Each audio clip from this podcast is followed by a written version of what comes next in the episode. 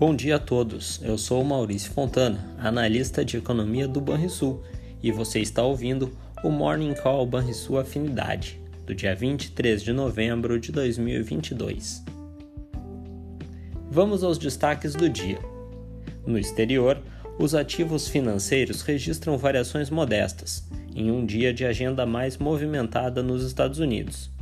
Haverá divulgação de dados de pedidos à indústria de bens duráveis, confiança do consumidor da Universidade de Michigan e pedidos de auxílio-desemprego.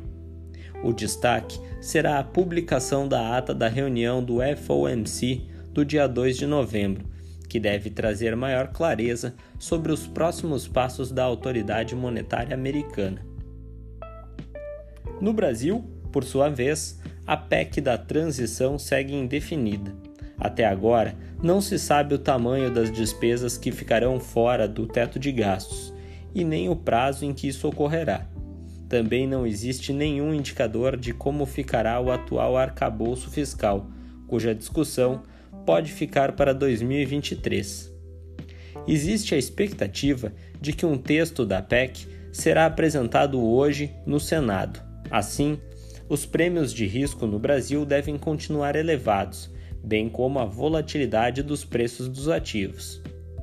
Além disso, o presidente do Banco Central, Roberto Campos Neto, fala às 12h30.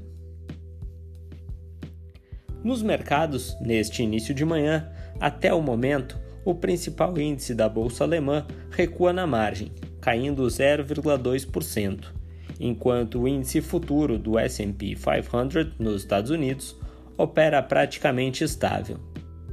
Entre as commodities, o minério de ferro, primeiro vencimento, registra ganhos de mais de 2%, enquanto o barril de petróleo do tipo Brent cai forte, menos 2,6%.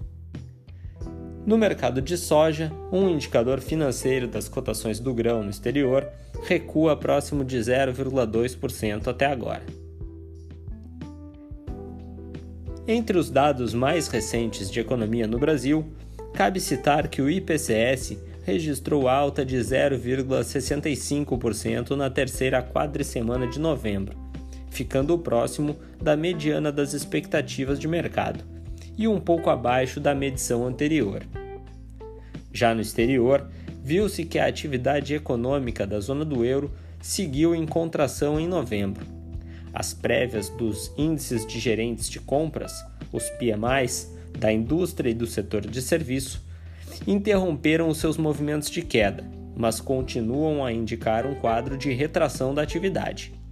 O PMI da indústria da zona do euro marcou 47,3 pontos e o de serviços 48,6 pontos.